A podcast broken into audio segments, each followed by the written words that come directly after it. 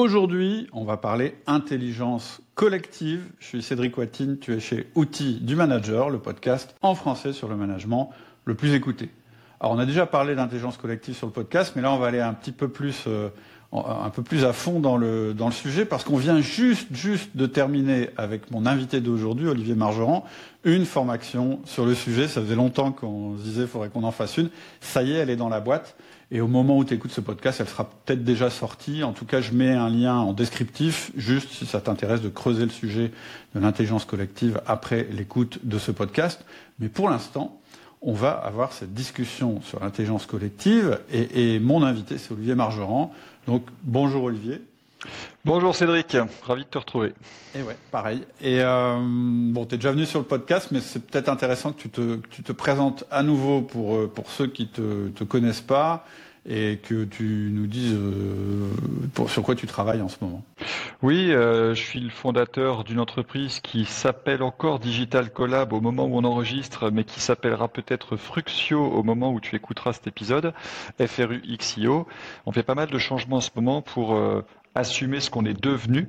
Et donc, je suis rentré euh, dans le monde de l'entrepreneuriat par les outils collaboratifs numériques. Et puis, j'ai découvert que ce qui m'intéressait vraiment au fond, en dehors des outils que j'adore, c'est d'aider les gens à mieux faire équipe. Et puis, j'ai été percuté par l'intelligence collective en 2016. On va en reparler un petit peu. Et puis, etc. Et aujourd'hui, j'anime cette entreprise, donc Fruxio, qui euh, a pour métier la simplification. On simplifie les entreprises qu'on accompagne. Et donc, notamment, on a énormément recours à des outils comme ceux qu'on va évoquer aujourd'hui dans nos méthodes à nous, mais aussi dans la, transmission de savoir-faire à nos clients. Tout à fait. Donc, pour la petite histoire, on, a des relations euh, régulières parce qu'on est dans le même, euh, dans le même cercle d'entrepreneurs, le ciel, le cercle indépendant des, entrepreneurs libérés. Et, euh, et, puis un jour, forcément, dans le cadre de nos échanges et de nos discussions, on en est venu à parler intelligence collective. Et, et, je me souviens même tu m'as dit que tu étais assez euh, tu, comprenais pas en fait que euh, Outil du Manager fasse un peu l'impasse sur le sujet. Il n'y a rien effectivement euh, sur ça. Il n'y avait rien à l'époque en termes de podcast et, il n'y avait rien en termes de formation non plus. Et la raison, elle est, elle est assez simple et elle est de mon fait. C'est que clairement, je m'étais jamais franchement penché sur le sujet. Alors peut-être que j'en faisais un petit peu, mais sans, sans m'en rendre compte. Et d'ailleurs, euh, on va voir que souvent, euh, on en fait déjà un petit peu sans s'en rendre compte, sans mettre ce nom-là sur, euh, sur ce qu'on fait. Et d'ailleurs, c'est pas toujours une bonne idée de mettre un nom sur la chose. Il vaut mieux le faire et puis ensuite dire qu'on l'a fait, plutôt dire attention, je vais faire de l'intelligence collective. mais en tout cas, moi, moi franchement, bon, c'était un sujet qui pour moi me semblait, comment je vais dire ça, pas forcément pragmatique, opérationnel. Euh, alors je ne vais pas dire que c'est un truc de, hippie ou de gens perchés, parce que je savais qu'il y avait des études sur le sujet qui, étaient parues et qui étaient euh, et, apparemment qui étaient concluantes, tu vas sûrement nous en parler. Mais en tout cas, dans mon quotidien, je ne voyais pas du tout euh, comment on pourrait mettre en place. Je me disais, on n'a pas le temps, de toute façon, de faire des trucs comme ça. Ça a l'air long, ça a l'air compliqué. C'est peut-être plus adapté pour les grosses entreprises, etc. Et puis finalement, ben, d'abord, j'en ai fait dans les groupes d'entrepreneurs auxquels, euh, en faisant du codev avec d'autres entrepreneurs, et j'ai vu la puissance des outils, mais toujours en me disant, mais je ne sais pas bien comment je peux l'utiliser dans ma boîte, à part peut-être avec des associés, etc. Et puis en en discutant davantage, bah, tu m'as dit, bah, si, il y a des petits outils hyper simples euh, à mettre en place, et c'est par cette porte d'entrée-là, d'ailleurs, que moi aujourd'hui, je conseille de rentrer dans l'intelligence collective, en mettant des petits outils plutôt que de dire ouais, allez, on lance un programme d'intelligence collective. Je préfère introduire dans les usages quotidiens de la boîte, et c'est ce que j'ai fait, parce qu'à chaque fois que je fais une formation, bah, j'applique. Hein, ce que... Soit la formation vient de choses que j'ai déjà mises en application, soit je les mets en application au fur et à mesure pour être sûr que ça fonctionne. Donc c'est ce que j'ai fait, et ça fonctionne. Donc euh, sinon on n'aurait pas sorti la formation, hein, très clairement. Euh, mais voilà, c'était juste pour expliquer comment on s'était, euh, comment on s'était rencontrés. Pourquoi j'en ai pas beaucoup parlé jusqu'à maintenant, alors qu'aujourd'hui je suis assez convaincu que c'est une approche absolument euh, révolutionnaire et je pense que ça doit faire partie de la panoplie du manager 3.2.0, 3.0, je ne sais pas en tout cas le nouveau manager, parce que c'est une nouvelle façon de faire qui me semble plus adaptée à la fois à l'antifragilité qu'on essaye de développer dans nos boîtes, à la volonté pour les gens qui travaillent pour nous de trouver un sens à ce qu'ils font et à leur capacité de changer de boîte très très vite si ça leur convient plus. Et puis, euh, le plus important, c'est que ça génère, ça génère vraiment du résultat. Mm, mm. Voilà, c'était juste l'intro. Peut-être que tu peux nous déjà nous dire ce que c'est l'intelligence collective, puis peut-être de nous parler justement de, ces études qui ont été faites qui, valident, le concept. Il y a eu un, documentaire euh, que j'avais vraiment regardé avec beaucoup de gourmandise qui s'appelle Les Bleus 2018 sur euh, la France en Russie à la Coupe du Monde 2018 de football. Euh, et, notamment, on découvrait, on voyait beaucoup comment Didier Deschamps euh, gérait, recrutait et manageait. Et il y avait cet esprit, je, vais le dire avec mon souvenir, cet esprit de je garde et je cherche des gens qui vont faire équipe, euh, et donc des gens qui mettent le collectif devant la réussite individuelle. Donc chaque joueur est attaché à sa carrière, mais le joueur qui est trop attaché à sa carrière pour bien faire équipe peut pas rester. Et à contrario, des joueurs hyper discrets euh, mais qui jouent bien le jeu de l'équipe, euh, sont mis en avant et sont et sont sont sont, sont, attirés, sont tirés vers, vers l'équipe. Ça m'avait vraiment marqué parce que c'est un petit peu ça L'intelligence collective, c'est avoir conscience qu'une super équipe, c'est des gens qui vont vraiment jouer collectif parce qu'ils vont obtenir quelque chose de beaucoup plus fort que la somme de, de l'effort de chacun. Et euh, je suis ravi qu'on soit là aujourd'hui et que et qu'on ait créé cette formation parce que moi, j'ai essayé en tant que dirigeant et manager, enfin dirigeant et non manager du coup, pendant plusieurs années, de, de, de, de manager euh, et de d'animer l'équipe euh, avec juste l'intelligence collective. Et ce qui me manquait, c'était le système de management d'outils du manager. Et donc, je suis devenu client il y a plusieurs années, après avoir écouté le podcast euh, de manière plus ou moins régulière depuis plus de dix ans. Je suis devenu client, je me suis formé à différentes méthodes au fil de l'eau, ça m'a énormément apporté. Et en même temps, comme dirait l'autre. Euh, l'intelligence collective, il me semble que ça fait vraiment passer le manager, ça lui fait passer un cap. Ça le fait vraiment passer dans un autre monde en termes de rôle vis-à-vis de son équipe et de euh, son effet de levier et euh, ce qu'il va pouvoir obtenir avec son équipe. Qu'est-ce que, à quoi vous allez pouvoir avoir accès en termes de satisfaction et de résultats de tous ordres? Je dis bien de tous ordres parce qu'il y y a les résultats en argent, il y a les résultats en satisfaction client, puis il y a les résultats ben, quand quelqu'un euh, a un décès dans l'équipe, comment ça se gère, comment tout d'un coup tu observes que les choses se gèrent différemment parce que tu as inoculé ce virus du collectif et tu l'as développé, euh, tu l'as soigné, tu as pris soin du virus au fil de l'eau? Et donc c'est un peu pour ça qu'on est là aujourd'hui. Alors les études, il y en a pas mal et je pense que j'en citerai jamais assez pour ceux qui en voudraient. Une phrase qui m'a frappé il y a quelques années, c'est euh, à, celui euh, qui veut croire, nulle preuve n'est nécessaire, à celui qui ne veut croire, nulle preuve n'est suffisante. Donc on pourrait citer beaucoup d'études et j'en ai parlé récemment avec un médecin qui a une culture manifestement euh, extrêmement physique de la, de la science. Et, et donc quand je lui parle d'études, bah pour lui c'est pas des études parce que comme c'est des sciences humaines, euh, en fait ça peut extrêmement être contredit, etc. Et c'est vrai, suivant les protocoles et les conditions, on peut faire dire beaucoup de choses aux études, donc je suis, un peu prudent avec ça. Néanmoins, depuis euh, depuis sept ans que j'ai été percuté par l'intelligence collective, j'ai quand même euh, parcouru énormément de sources, de témoignages, d'études aussi, et et notamment, euh, en 2010, euh, pour la première fois, a été publiée, euh, en l'occurrence dans Science, donc une revue sérieuse, à comité de lecture, une étude qui parlait du QI de groupe. Et ça, on en parle un peu dans la formation, donc je, je vais faire court, mais pour préserver le temps de nos auditeurs, parce que j'ai tendance à, à, à, être assez long. L'étude, en gros, elle elle, elle s'intéresse au QI de groupe, qui est une notion qui date du 19e siècle, mais qui n'a jamais vraiment été étudiée, mesurée. Et euh, je, vais, je vais simplement aller à la conclusion là pour, pour aujourd'hui. C'est que ce qu'elle conclut, c'est que le QI de groupe augmente à proportion d'un bon équilibre de la parole et d'une bonne écoute. Or, c'est pas très culturel chez nous, la bonne écoute et l'équilibre de la parole. On a tendance Premièrement, à saisir la première respiration de l'interlocuteur pour lui renvoyer nos certitudes, euh, pour prendre la parole et renvoyer nos certitudes, donc à écouter pour réagir plus qu'à écouter pour accueillir et réfléchir. Et puis l'écoute, euh, c'est compliqué aussi. On a tendance à vouloir convaincre l'autre, on a tendance à vouloir argumenter. La vraie écoute, où on essaie vraiment de comprendre, de repérer les mots clés de l'autre, de comprendre comment il pense, ce qu'on a dans, dans du manager, avec le disque, avec chef de projet relationnel, etc. C'est cette vraie de dire, je vais mettre dans tes pompes, je vais mieux comprendre comment tu fonctionnes avant même de penser à influencer l'autre, juste déjà d'écouter, ça c'est un, principe clé sur lequel se basent toutes les techniques d'intelligence collective. Donc ça c'est pour définir un petit peu euh, sur quoi ça repose, avec la conviction qu'un groupe de personnes, comme pour les Bleus, les Bleus 2018, un groupe de personnes est plus fort que le meilleur de ses membres. Et, en tout cas, est plus, est plus, a plus de potentiel, parce que parfois, il, se plante parce que justement, il n'y a pas les bons équilibres, les bonnes interactions. Mais quand on est bien guidé, on est euh, bien plus performant que le meilleur des membres du groupe. Et ça, c'est un, des principes sur lesquels on s'appuie dans cette discussion et dans, le progrès vers l'intelligence collective.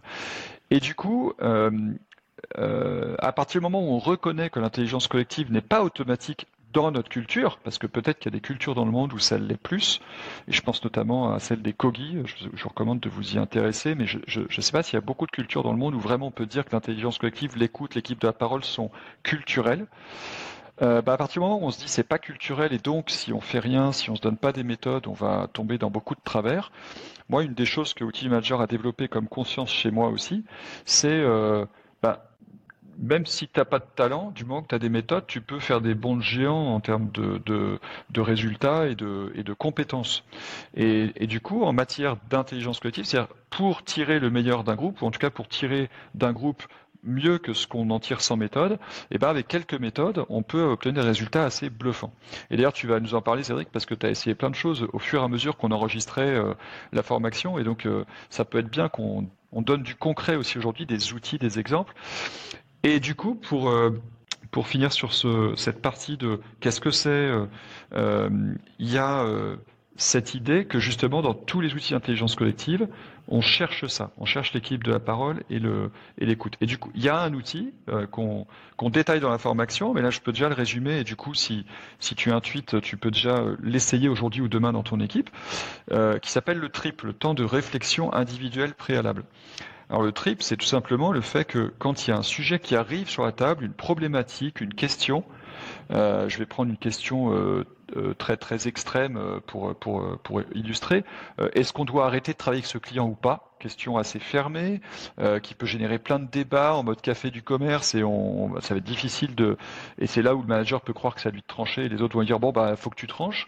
Et ben en fait si on fait un trip, on peut se dire bah attendez, avant de lancer la discussion, chacun va écrire sur un papier au moins une réponse à cette question. Et même d'ailleurs, la question qu'on pourrait poser, c'est quelles sont les questions qu'on devrait se poser pour répondre à la question est-ce qu'on doit arrêter de travailler avec ce client ou pas? Et chacun va écrire sur son papier soit une réponse à la première question fermée est-ce qu'on doit arrêter de travailler, soit une question qu'on devrait se poser pour répondre. Et, ensuite, on va les lire. Une fois que tout le monde a écrit, au bout de 20 ou 30 secondes, on va juste les lire sans débattre. On lit ce qu'on a écrit, sans élaborer, on fait confiance à l'intelligence des autres, s'ils n'ont pas compris, ils vont le dire, et sans débattre, sans répondre. Donc on commence juste par ça. Et eh ben, le simple fait de faire ça va emmener la discussion dans une toute autre dimension que, cette espèce de débat non structuré. Euh, et ça, euh, c'est voilà, moi aujourd'hui, euh, c'est des choses auxquelles je suis extrêmement attaché. C'est de prendre ces temps-là. Alors, il faudrait que je demande à mes collègues s'ils n'en ont pas ras-le-bol que je fasse des tripes à tout bout de champ. Mais ils se prêtent à l'exercice et jamais ils me disent euh, non non écoute euh, non non en général ils se prêtent à l'exercice. Je pense qu'ils ont très conscience que ça vaut le coup de faire ce petit effort, que chacun écrive au moins une réponse, éventuellement plusieurs, qu'on mette en commun et après on voit ce qui se passe. Mm. Donc rien que ça, euh, c'est une illustration de, de ce qu'on met derrière des techniques d'intelligence collective. Et l'enjeu du trip, c'est on équilibre la parole, tout le monde va avoir un truc à dire, et on fait attention à l'écoute, c'est-à-dire qu'on va, on se fixe comme règle de ne pas réagir, de ne pas débattre. Donc on va tous écouter ce que les autres ont à dire. Mm. En fait, le, c'est un. Si, tu veux, moi, j'ai peut-être pas la passion que tu as sur l'intelligence collective. C'est-à-dire qu'en soi, c'est un sujet dont je vais tout de suite chercher euh, l'application. Et euh, comme tous les sujets, hein, d'ailleurs, j'ai plutôt euh, en général une approche utilitariste de ce que je fais. C'est-à-dire, tu vois, moi j'ai du mal à lire un livre juste pour le plaisir de lire un livre. Mmh. Je lis un livre et je me dis, mais à quoi ça va me servir, tu vois? C'est grâce à ça qu'on profite de presque 30 formations aujourd'hui d'ailleurs. Voilà, c'est ça. Et, en fait, ce qui me gênait euh, jusqu'à maintenant par rapport à l'intelligence collective, c'était pas le manque de preuves, parce que finalement, quand on regarde les études, et il y en a plein, effectivement, dont une qui est assez étonnante, dont tu parleras peut-être, qui est euh, que plus il y a de femmes dans un groupe, plus l'intelligence du, groupe augmente. Ou, C'est celle que j'ai évoquée, mais j'ai fait l'impasse sur cette conclusion intermédiaire. Voilà. faudra regarder parce que dit, dit, comme ça et entendu comme ça, ça peut, ça peut paraître sexiste et en fait c'est euh, voilà, il faut. Je pense que voilà, faut. Ah, on va pas détailler parce que ça demanderait euh, encore un quart d'heure, mais. Ah, en fait, c'est pas une question de sexe, c'est une question de comportement finalement, et il y a des euh, comportements qui sont culturellement induits, qui correspondent aux femmes, qui correspondent aux hommes. Je pense que c'est plus ça la raison. Et par exemple, tu as évoqué la capacité d'écoute. Et, euh, et, et, en, tout cas, bref, moi, moi ok, j'avais vu que c'était euh, que c'était euh, concluant au niveau scientifique du terme, puisque il y avait quand même, et, comme tu le dis, oui, mais dans une étude, il peut y avoir des biais, sauf que quand il y a de multiples études, de dizaines d'études qui, malgré leurs biais, aboutissent aux mêmes conclusions, c'est probablement qu'il y a du vrai. Moi, mon ce, pourquoi je n'arrivais pas à être convaincu, c'était ça, c'était dire ouais, ok, mais en vrai, en concret, qu'est-ce que ça veut dire? Oui, on va être plus copains, oui, euh, euh, on va être plus humain, oui, c'est super tout ça, mais tout de suite je me dis mais hmm, ok, mais concrètement, qu'est-ce que je vais avoir? Et c'est vraiment ça, c'est vraiment cet angle-là qui m'intéressait, qui était de dire D'accord, si je fais ça, on aura une richesse, c'est ce que tu viens de dire, on aura une richesse de, questionnements qu'on n'avait pas eu. Mais il y a beaucoup de gens qui pourraient te dire oui, mais moi je veux pas des questionnements, moi je veux des réponses. Et plus tu multiplies les questionnements, moins hmm. j'arrive à ma réponse. Tu vois, c'est ça. Hmm, hmm, et, ce que je voulais dire, c'est que là où tout de suite, moi j'ai vu une différence, mais euh, voilà, j'ai pris un outil euh, très très simple, je l'ai mis en application, ça m'a pris vraiment euh, trois minutes, et tout de suite, j'ai vu une différence, une vraie différence, une vraie différence avec des résultats concrets et immédiats, c'était le taux d'engagement des collaborateurs. Pour moi, s'il y a un truc que j'avais envie, qui, justifie que vous vous intéressiez à l'intelligence collective, c'est celui-là. Vous aurez tous les autres bénéfices qui sont évoqués dans les études, qui sont plus long terme, mais pour moi, ce qui rend le truc indispensable et, qui doit vous donner envie d'essayer l'intelligence collective, c'est le manque d'engagement aujourd'hui des collaborateurs dans les entreprises. Je veux dire, j'ai vu les dernières statistiques. Euh, on est un des pays euh, européens. Je crois que l'Angleterre fait pire. J'étais, j'étais, je savais pas mais où les gens euh, disent qu'ils sont absolument pas engagés euh, dans, l'entreprise, c'est-à-dire qu'ils travaillent, mais ne trouvent aucun sens à leur travail, et ils le font uniquement euh, bah, parce qu'ils doivent le faire et parce que ça leur apporte un revenu, etc., etc. Ça porte le nom, hein, c'est le quiet quitting, le fait de, voilà, ça. en fait, de pas être, de plus être dans son job, tu as un peu démissionné. En fait, c'est en français, on devrait le dire, hein, c'est la démission silencieuse. C'est que tu démissionnes, mais pas juridiquement. Tu fais le minimum syndical, quoi. Et quand on voit les statistiques, on a beau se dire mais non, pas chez moi, etc.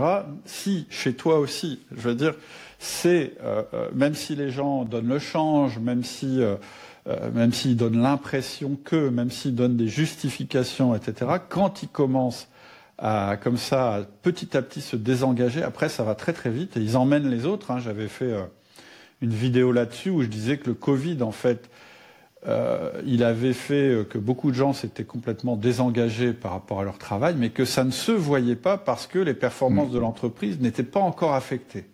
Pourquoi elles n'étaient pas encore affectées? C'est parce que il y a une partie des personnes qui se sont fortement désengagées, mais les gens qui étaient déjà engagés avant la crise, ils se sont encore plus sacrifiés pour l'entreprise mmh.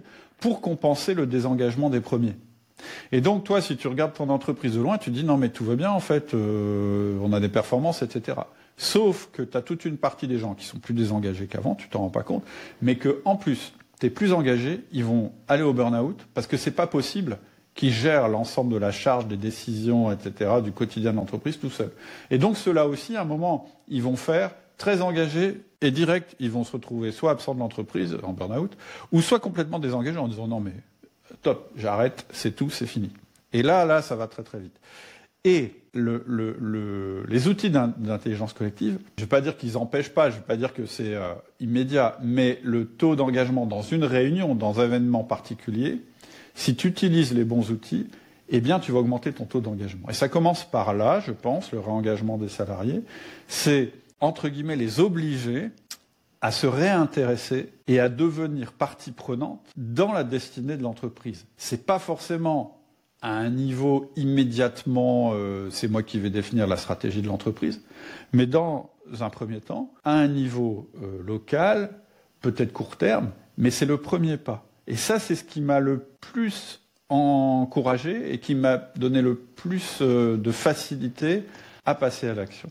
Ce, truc de me dire, bon, bah, plutôt que d'avoir une réunion chiante et des gens qui participent pas, moi je veux des réunions plus rapides, euh, où les gens participent et où on mesure concrètement, puisqu'on le propose, hein, le taux de réussite de la réunion, tout simplement, et où on leur démontre que le taux de réussite de la réunion, il n'est pas juste, euh, il, dépend pas juste de l'animateur, mais il dépend de chacun d'entre eux. Mm-hmm. Moi, quand on me dit, bah, c'est nul ces réunions, euh, on s'ennuie, mais j'ai envie de dire aux gens, bah non, tu t'ennuies parce que tu as décidé de t'ennuyer, ce qui n'est pas tout à fait mm-hmm. vrai.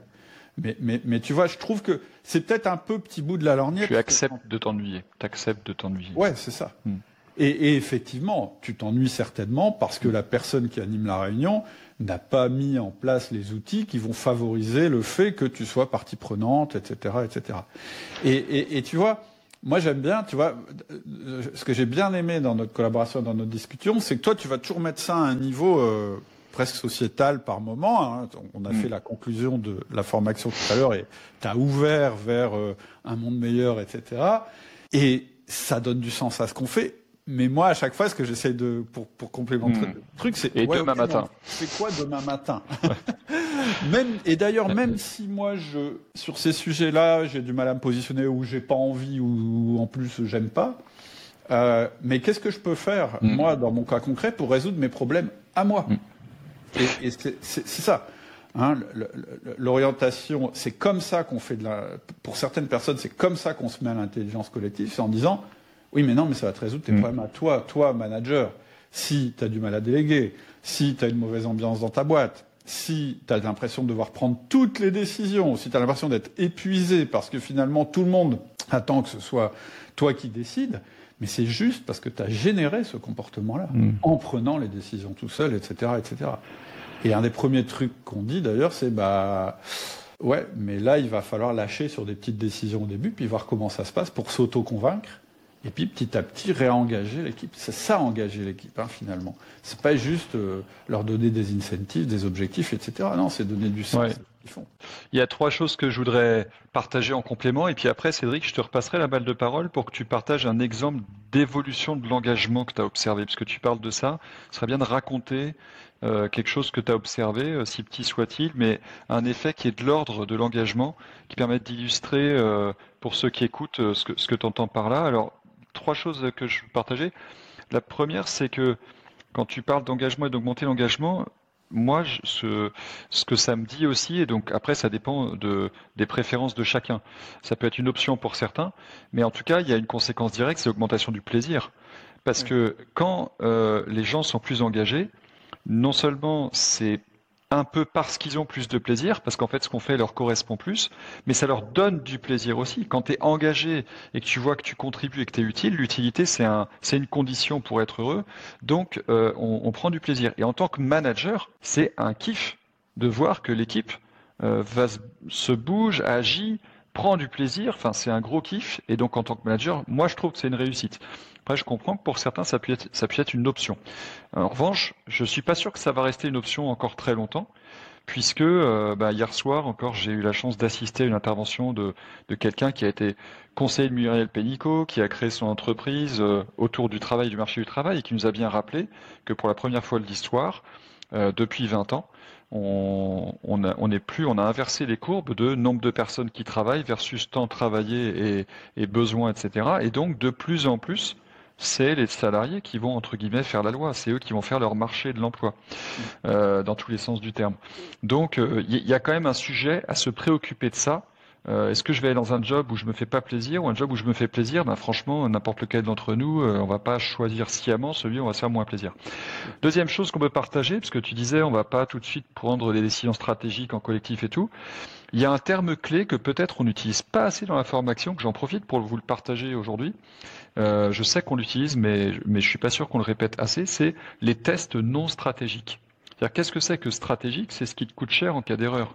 Et ça te rapporte beaucoup en cas de succès. Un test non stratégique, ça te rapporte pas énormément en cas de succès, ça te coûte pas cher en cas d'erreur. Moi, je me souviens d'un patron qui m'avait dit, un des premiers tests qu'il avait fait, c'était qu'il avait demandé à une équipe dans ses locaux, euh, si vous voulez refaire la cuisine, combien il vous faudrait de budget? Les gens avaient dit 1000 euros alors qu'il était prêt à donner 5 ou 10 000. Et donc, il leur avait dit, OK, ben, dans ce cadre-là, avec 1000 euros, faites ce que vous voulez de cette cuisine. Et ils avaient complètement refait la cuisine. Ils avaient repeint d'une couleur que lui, il aimait pas, etc. Mais ils s'en foutaient. Ils disaient, moi, j'aime pas la couleur, mais je m'en fous. Ce qui compte, c'est qu'ils ont fait ce qu'ils voulaient. Ils l'ont fait ensemble. Et ça, c'était un test non stratégique. C'est-à-dire que ça coûte pas cher. Et euh, en cas d'erreur, c'est quoi l'erreur? C'est que les gens, ils auraient pas réussi à se mettre d'accord ou ils seraient pas allés au bout du chantier. Bon, donc ça, c'est à, toi de le voir. Mais tu vas voir qu'au quotidien, tu as plein de situations où ça te coûte pas cher de le faire.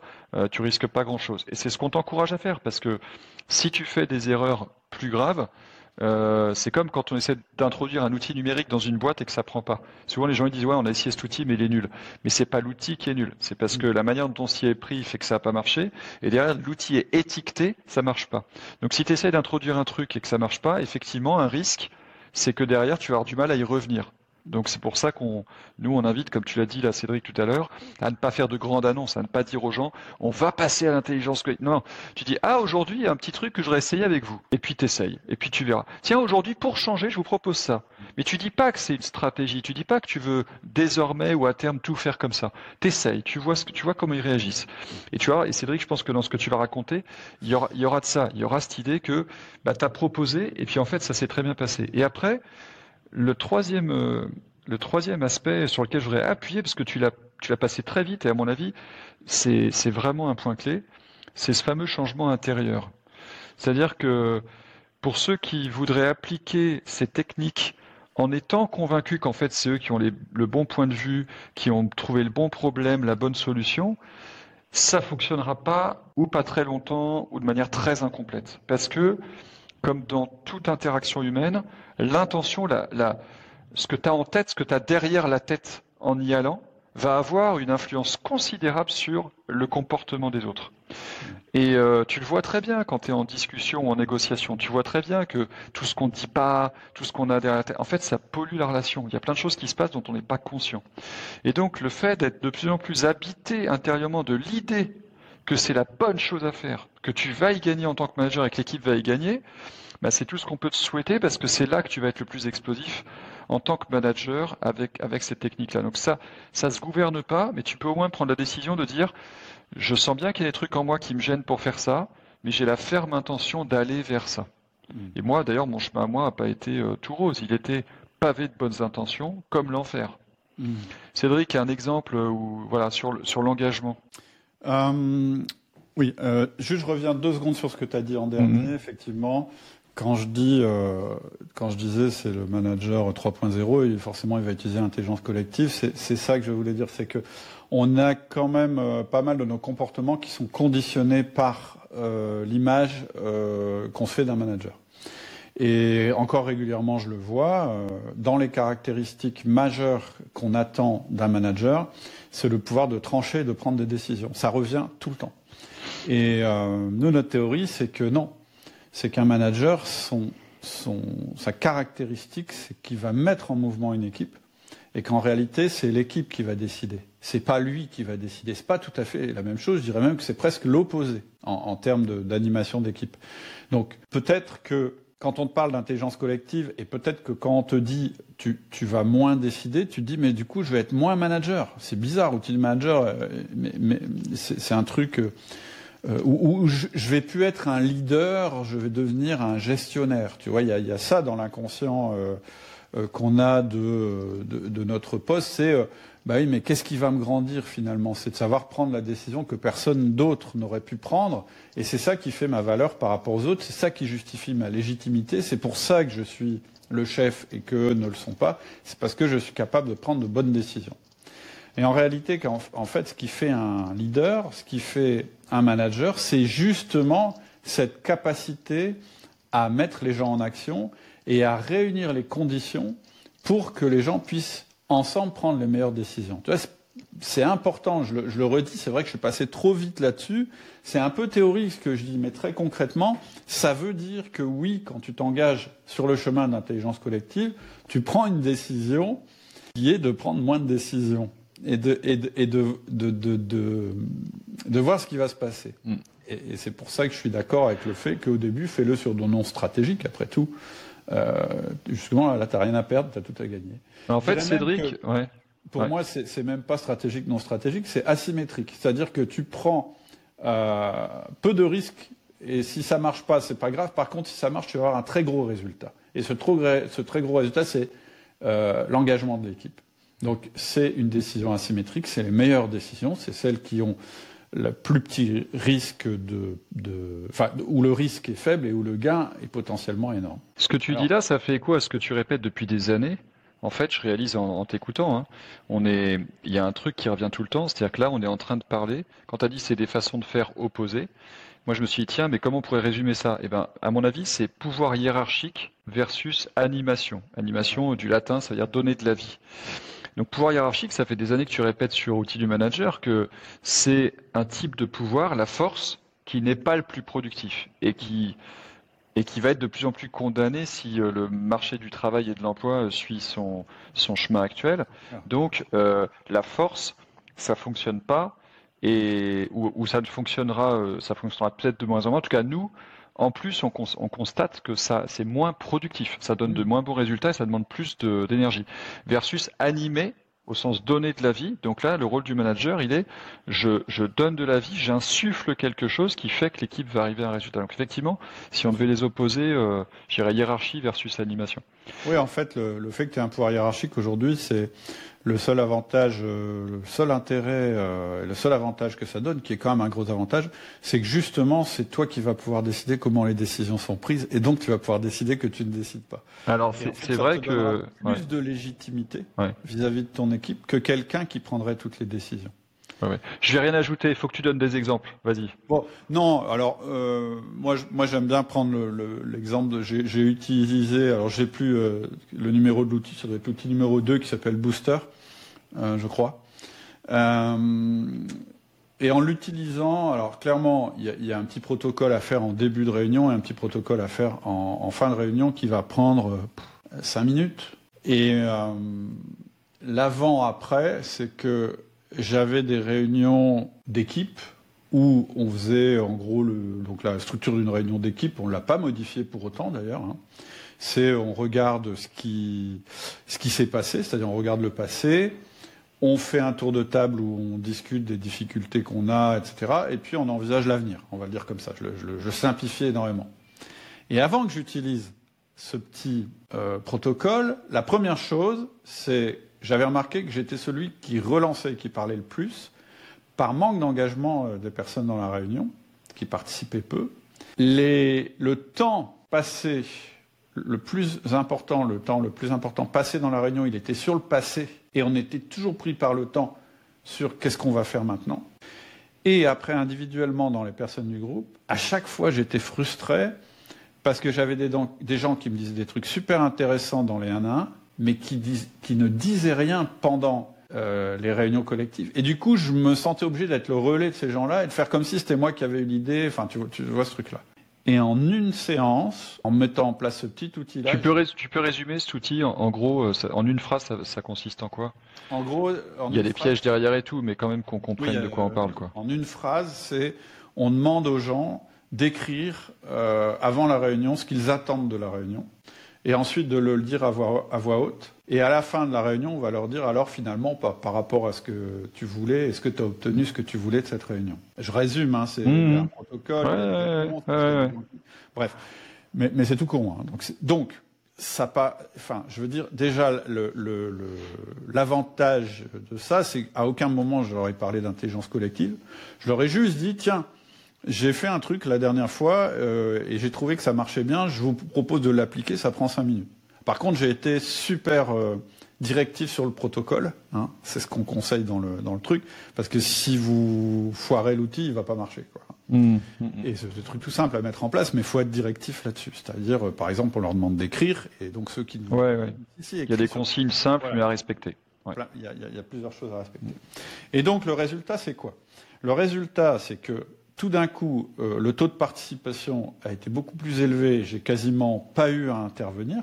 Donc ça, c'est formidable. C'est à la fois des gens qui avaient, dont je savais qu'ils avaient des idées mais qui les exprimaient pas, se sont mis à parler.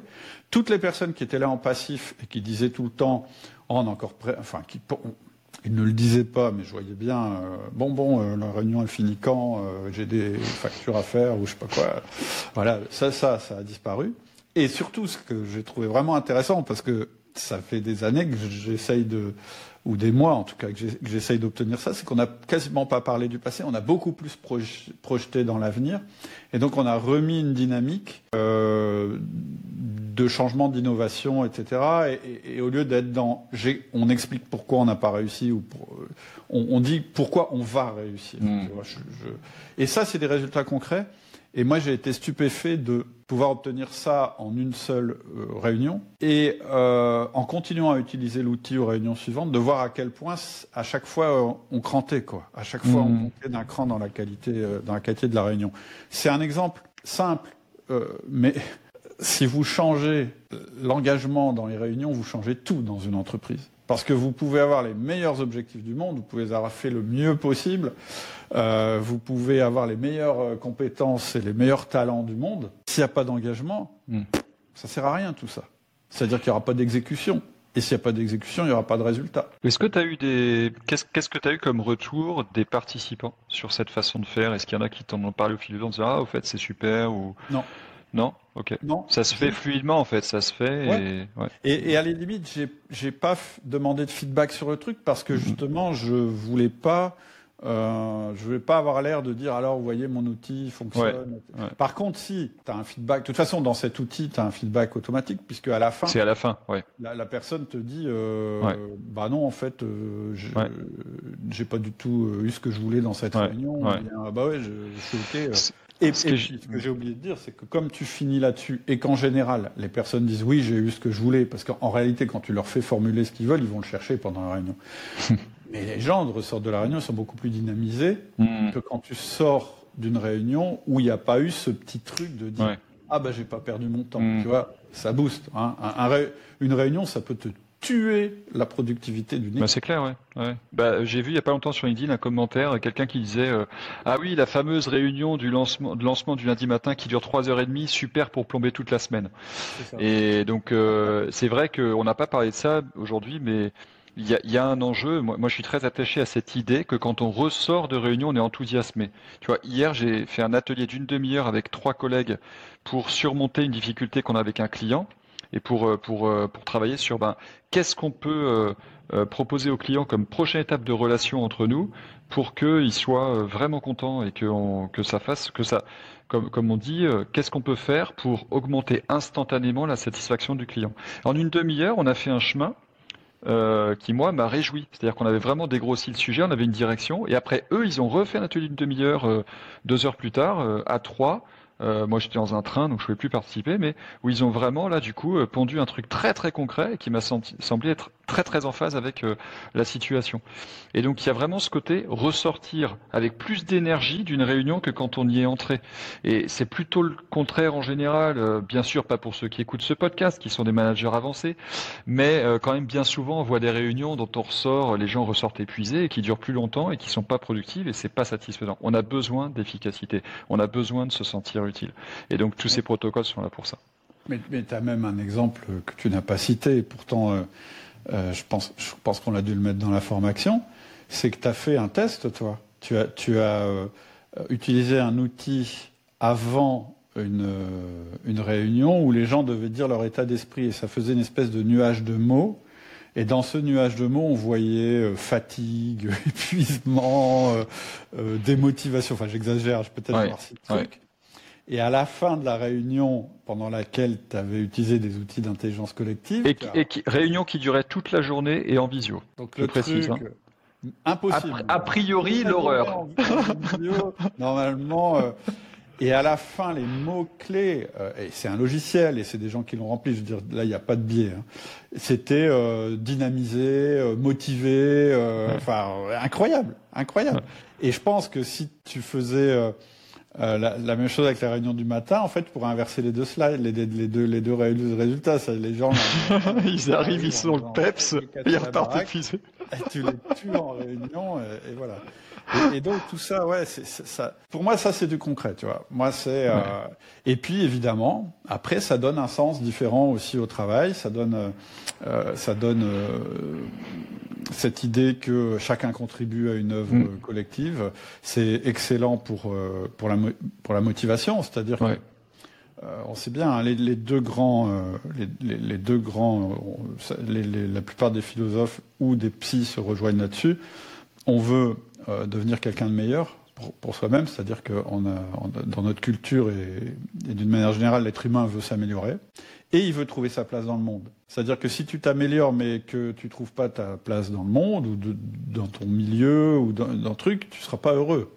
Et donc tu, vas chercher un, autre endroit où tu vas pouvoir t'accomplir. Et je trouve que l'intelligence collective, c'est ce moment-là. C'est le moment où finalement tu proposes à tes collaborateurs vraiment de trouver leur place effectivement. Mm. Donc quand je le dis comme ça, ça fait un peu perché. Euh, ouais, ouais, ok, mais c'est quoi les résultats? C'est pour ça que j'ai tenu avant à donner cet exemple euh, de résultats obtenus, mais en faisant quasiment rien en fait, juste en éveillant. Euh, après, il y a des outils plus complexes hein, qu'on évoque. En fait, quasiment rien. Oui, techniquement, c'est quasiment rien, mais l'effort que tu vas devoir faire en tant que manager et dirigeant quand tu te lances là-dedans, c'est d'avoir la rigueur de réserver du temps pour ça. La réunion commence en retard, la tentation, ça va être de sauter ce genre de truc. Mm. Et c'est dommage parce que c'est exactement ce qui va permettre que, malgré le retard, elle aboutisse à quelque chose de satisfaisant. Donc le vrai effort, il me semble, ça va être de se dire, je vais commencer à vraiment utiliser ça comme des outils dans mes réunions, parce que c'est pas du temps en plus, c'est de l'investissement pour avoir plus d'efficience. Et, autre chose, c'est que dans l'exemple que tu donnes, je pense que ce qui est assez, euh, ce qui peut aussi euh, nourrir la curiosité et l'envie de ceux qui écoutent, c'est que le fait de ne pas leur demander de feedback, etc., mais que ça marche euh, dès le premier coup, ça crée un ancrage qui te permet de dire le coup d'après, bah, vous savez, un peu comme quand on fait en début, en fin de réunion, bah, là, j'ai, j'ai, un autre truc à vous proposer là pour ce qu'on est en train de vivre. Euh, donc, si vous êtes d'accord, voilà ce que je vous propose. Mm. Et comme ils savent que le truc d'habitude il marche, bah, ils vont suivre. Normalement, les gens ont suit d'autant plus un truc qui marche déjà, quoi. Mm. Donc, en fait, tu, à force de faire des choses simples comme ça, mais qui fonctionnent, tu développes la conscience dans l'équipe que ça vaut le coup d'essayer ces, ces, trucs qui sortent un peu des habitudes, mais qui vont devenir des habitudes. Et le jour où tu le fais pas, bah en fait, tu vas, les gens vont dire, ah bah oui, là, ça a moins bien marché, mais parce que tu as vu, euh, on n'a pas fait ce qu'on fait d'habitude. On n'a pas pris le temps de faire ça. Et donc, il y a vraiment, voilà, c'est une erreur que vous allez faire, de dire à un moment donné, je prends pas le temps. Exactement comme le 1 1. Si tu commences à, à pas le faire ou à en faire sauter plusieurs, tu te rends compte tout de suite, tu te rends compte tout de suite des conséquences. Bien sûr. Ok. Bon. Est-ce qu'on a fait le tour du sujet, Olivier? Ah non, on n'a pas fait le tour, mais enfin, je pense que ça peut déjà nourrir un peu euh, à la fois euh, le savoir, la curiosité et euh, la capacité à faire des expériences pour ceux qui écoutent. Mm. après, voilà, c'est évidemment qu'il y a plus de, nuances, de profondeur, et c'est pour ça que ça, valait le coup de faire une formation et pas juste un épisode de podcast. Mm. Moi, j'espère que déjà cet épisode, il a pu vous nourrir, te nourrir, toi qui écoutes. Euh, comme moi, je suis nourri quand j'écoute ODM depuis euh, des années. Quoi. Ok, et puis si vous avez des, des expériences d'intelligence collective, peut-être d'ailleurs vous avez eu des expériences d'intelligence collective sans savoir que c'était l'intelligence collective, n'hésitez pas à témoigner. Euh, vous savez que pour, pour, pour discuter avec les membres d'outils du manager, bah, le meilleur moyen c'est les, les, mails privés. Si vous êtes inscrit au mail privé, vous pouvez répondre euh, directement en utilisant, en utilisant mon adresse, en disant bah, moi j'ai un témoignage, euh, moi j'ai fait ça et ça a marché, etc. Ça nous intéresse toujours. Et si vous voulez creuser le sujet de l'intelligence collective, on met aussi un lien en descriptif. C'est notre approche à nous. Il n'y a pas que cette approche-là. Il y a plein d'autres hmm. outils, il y a plein d'autres trucs sur le web. Nous, ce qu'on a voulu faire, c'est vous donner quelque chose qui soit pragmatique, parce que moi, la, conviction euh, que j'ai, et c'est pour ça que je ne ferai pas d'autres formations, c'est que c'est en euh, d'autres formes de, formation plutôt. C'est en pratiquant qu'on apprend. On a besoin des principes, on vous les donne dans la formation, mais ça va euh, avec chaque outil, on vous dit bah, cet outil-là, il joue là-dessus, là-dessus. Mais surtout, on vous donne un protocole et on vous dit dans quel cas l'utiliser. Donc, typiquement, vous avez des difficultés à déléguer, qu'est-ce qu'il faut faire? Il y a un manque d'engagement des collaborateurs, quel outil il faut utiliser? Il y a une mauvaise ambiance, quel outil il faut utiliser? Les réunions, sont inefficaces ou pénibles, euh, vous avez du mal à faire participer les gens, quel outil, vous pouvez utiliser? Vous avez l'impression que vos équipes, c'est trop routinier, c'est innovant, ou bien c'est tout le temps vous qui apportez l'innovation, et vous en avez ras-le-bol, vous avez envie que ça vienne aussi des autres personnes. Euh, ou vous avez une diva dans votre équipe aussi. Ça peut être un moyen d'estomper le rôle de la diva sans tuer la diva, mais, mais euh, en impliquant les autres. Voilà, c'est un tas de cas de, de, de, figure qu'on a classiquement en management que vous pouvez utiliser comme première, euh, première, euh, je dirais, premier trigger. Moi, j'appelle ça un trigger, première euh, gâchette, le premier truc qui va vous faire agir pour agir dans l'intelligence collective. Donc voilà, cette formation, elle est super pragmatique. C'est pas la seule. Vous pouvez faire de l'intelligence autrement. Il y a plein de consultants qui en font, Olivier par exemple. Et, il y a beaucoup de monde. Et d'ailleurs, dans ta région, il y en a, toi qui écoutes, il y a plein de gens. Le métier s'appelle facilitateur d'intelligence collective. Là, ce qu'on a voulu, c'est te donner de quoi le faire là maintenant et au fil de l'eau en petites touches. Donc, merci pour votre écoute. Merci infiniment Olivier pour ta sa participation au podcast. Puis euh, je suis super content qu'on ait finalement réussi à faire une formation ensemble. Ouais, moi aussi. Euh, on vous souhaite une formidable semaine et on vous dit à bientôt sur la formation peut-être ou dans un autre épisode. À bientôt. Salut. J'espère que tu as aimé cet épisode et que tu as eu des déclics et des prises de conscience. C'est l'objectif de ce podcast. Si c'est le cas et que tu vas aller plus loin avec moi pour passer à l'action, parce que sans action, la réflexion ne sert à rien, je te propose une série de mails spécifiques qui sont en lien avec le sujet abordé par cet épisode. Ils vont te permettre de bien ancrer les idées et de passer à l'action. Et si tu veux aller encore plus loin, je te proposerai une formation. Il te suffit de cliquer sur le lien en descriptif et de me donner ta meilleure adresse email. À bientôt. Salut.